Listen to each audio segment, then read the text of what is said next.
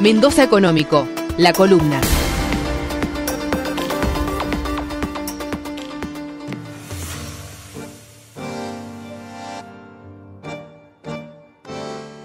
La revolución alimentaria que aún afecta a nuestra economía. La necesidad del alimento, el sustento diario, fue protagonista de episodios destacados en la historia mundial la más de las veces protagonista de transformaciones intensas y revolucionarias, ya sea por desatar revueltas o por entregar eh, proteínas a la fuerza trabajadora necesaria para el funcionamiento de la economía. El 22 de mayo un hecho convulsionó a la República China, la desaparición física del protagonista principal de una de esas revoluciones que cambiaron el mundo y que hoy, pasados poco más de 50 años, todavía tiene implicancias en la economía mundial y en la particular situación de la Argentina de estos días, donde gran parte de nuestros alimentos bailan al ritmo de los mercados internacionales y cada vez más alejados de la mesa de los argentinos. El ciclo de la vida se llevó a sus 90 años a Joan Longping, el ingeniero agrónomo y científico que desarrolló el arroz híbrido, fundamental para terminar con el hambre y cambiar para siempre la economía del gigante asiático. Quien quiera profundizar más podrá encontrar excelentes crónicas en el diario español El País o en el eh, página 12. Solo a modo de resumen, diremos, apoyándonos para simplificar en la nota de Juan Barsavsky, que mm, publicó en página la última semana, que cuando Mao decide dar el golpe de timón en la economía china, olvidó un factor fundamental, la alimentación. Como sintetiza el colega en su nota de página 12, los experimentos de este agrónomo comenzaron en los 60, cuando Mao quiso industrializar China eh, de un coletazo de dragón con el gran salto adelante movilizó a las masas a producir afuera de las ciudades, represas, caminos, túneles, e instaló un millón de hornillos en el fondo de las casas campesinas para producir acero. Se apeló al fervor ideológico sin incentivo económico y avanzaron en la colectivización de la tierra, desviando parte de su mano de obra a la ingeniería pública. Sumado a una sequía, fue el peor fracaso de Mao con millones de muertos por hambre entre 1959 y 1963. Eso fue atestiguado por Lomping, no había nada en el campo. Se comía pasto, semillas, raíces de lecho, corteza de árbol y arcilla blanca.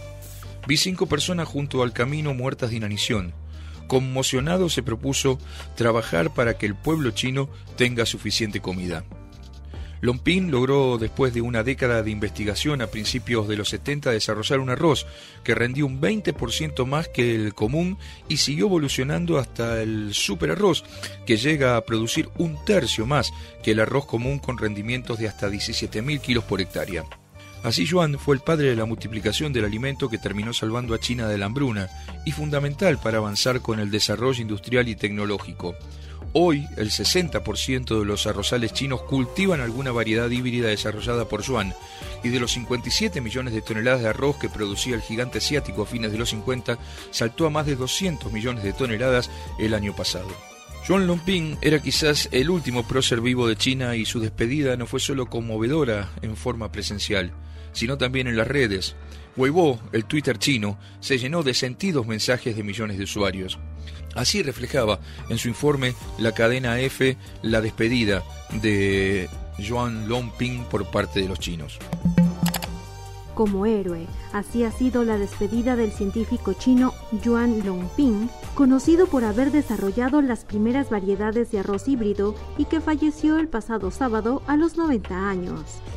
Miles de personas se congregaron en la ciudad de Changsha, en el centro de China, para homenajear a Yuan, considerado un héroe por sus innovaciones en el cultivo de arroz híbrido, obtenido por el cruce de tres líneas diferentes. Gracias a sus investigaciones, la producción de arroz se elevó en un 20% a lo largo de los años 70, lo que supuso conseguir la capacidad para alimentar a unos 70 millones de personas más.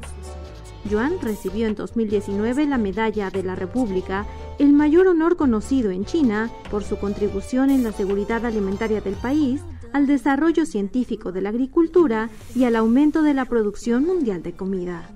En su cumpleaños número 89, la agencia estatal de noticias Xinhua le dedicó un artículo en el que celebró la proeza de conseguir alimentar a casi una quinta parte de la población mundial en un país en el que la tierra cultivable no ha superado el 13,5% de su superficie local en las últimas décadas realidades sociopolíticas de China a lo largo de sus miles de años de historia es imposible hacer comparaciones, pero sí es posible pensar el por qué otras regiones ricas en alimentos y producción hoy siguen sufriendo el hambre y la pobreza de sus poblaciones.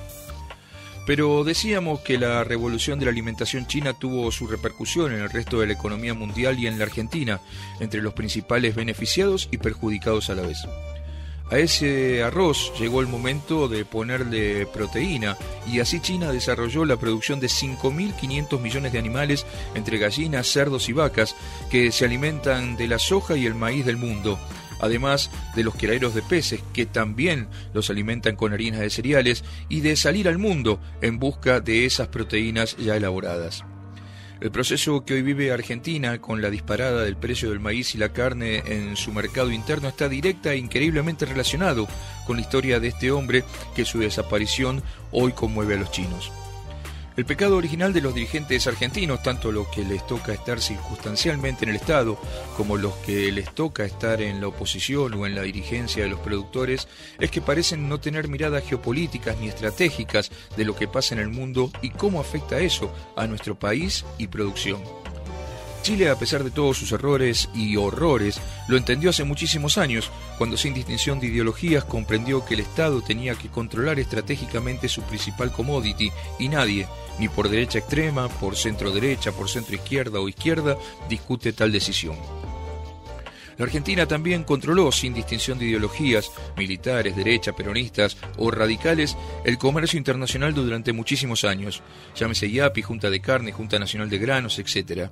Sin hacerse cargo de la producción, como Codelco con el cobre, pero sí con controles estratégicos de la exportación de alimentos, privilegiando primero el mercado interno y después las exportaciones. Ni el proceso, que después del fracaso de la Revolución Argentina, justo este fin de semana se cumplen 52 años del Cordobazo, eh, entendió que debía desarticular los movimientos industriales y de trabajadores de la peor manera si quería permanecer en el tiempo pero ni ellos se metieron con las regulaciones del comercio exterior. Recién la llegada de la derecha vernácula disfrazada del fenómeno del neoliberalismo a nivel mundial y exageradamente berreta en estas pampas, cubierta por el paraguas del menemismo, fue por eh, todas las regulaciones para proveerle a los centros internacionales de commodities baratos, pero la aparición de China cambió ese panorama mundial de los productos primarios ni las declaraciones y movimientos de los dirigentes del mal llamado campo con su mesa de enlace, cada vez más desprestigiada, ni las de la política, ya sea oficialismo u oposición, parecen entender la magnitud de un problema que no se solucionará ni con ceses de comercialización, ni con retenciones recaudatorias sin sentido, a pesar de que podrían ser virtuosas, o cierres de exportaciones temporales. Los países productores que pueden mantener sus alimentos a valores de mercado interno razonables y a la vez exportar a precios internacionales recurren primero que nada al compromiso y conciencia de sus productores con sus sociedades originarias y después a políticas de promoción y subsidios a quienes priorizan el mercado interno por sobre la exportación, a sabiendas que la realidad del mundo no la cambia un productor de maíz o cerdo aislado. El reto por delante, más que controlar los precios, es entender el mundo, para a partir de allí, sí, poder ordenar el patio de nuestra casa.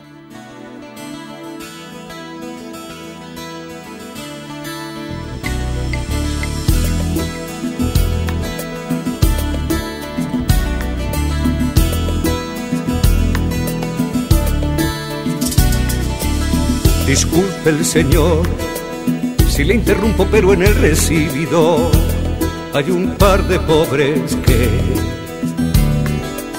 preguntan insistentemente por usted. No piden limosna, no, ni venden alfombras de lana, tampoco elefantes de vano, son pobres que no tienen nada de nada. No entendí muy bien, sin nada que vender o nada que perder, pero por lo que parece ¿Tiene usted alguna cosa que les pertenece? ¿Quiere que les diga que el Señor salió? Que vuelvan mañana en horas de visita. O mejor les digo como el Señor dice, Santa Rita, Rita, Rita, lo que se da no se quita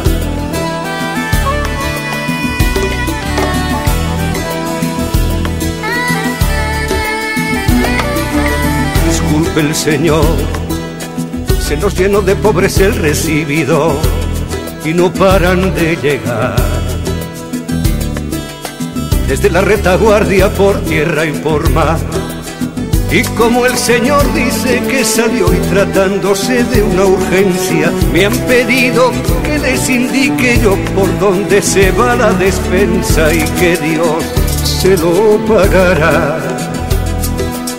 Me da las llaves o los hechos, usted verá que mientras estamos hablando, llegan más y más pobres y siguen llegando. ¿Quiere usted que llame a un guardia y que revise si tienen en regla sus papeles de pobre? O mejor les digo como el Señor dice, bien me quieres, bien te quiero, no me toques el dinero.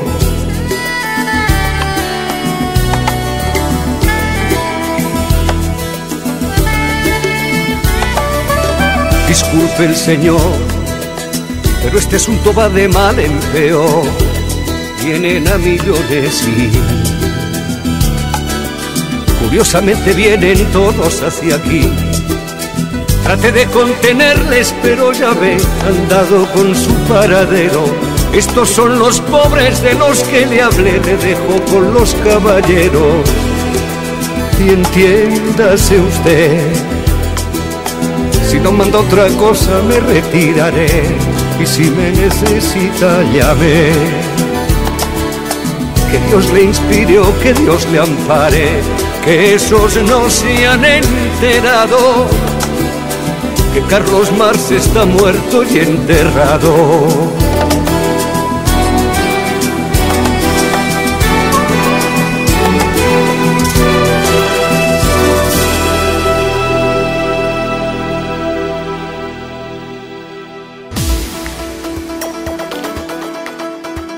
Mendoza Económico, la columna.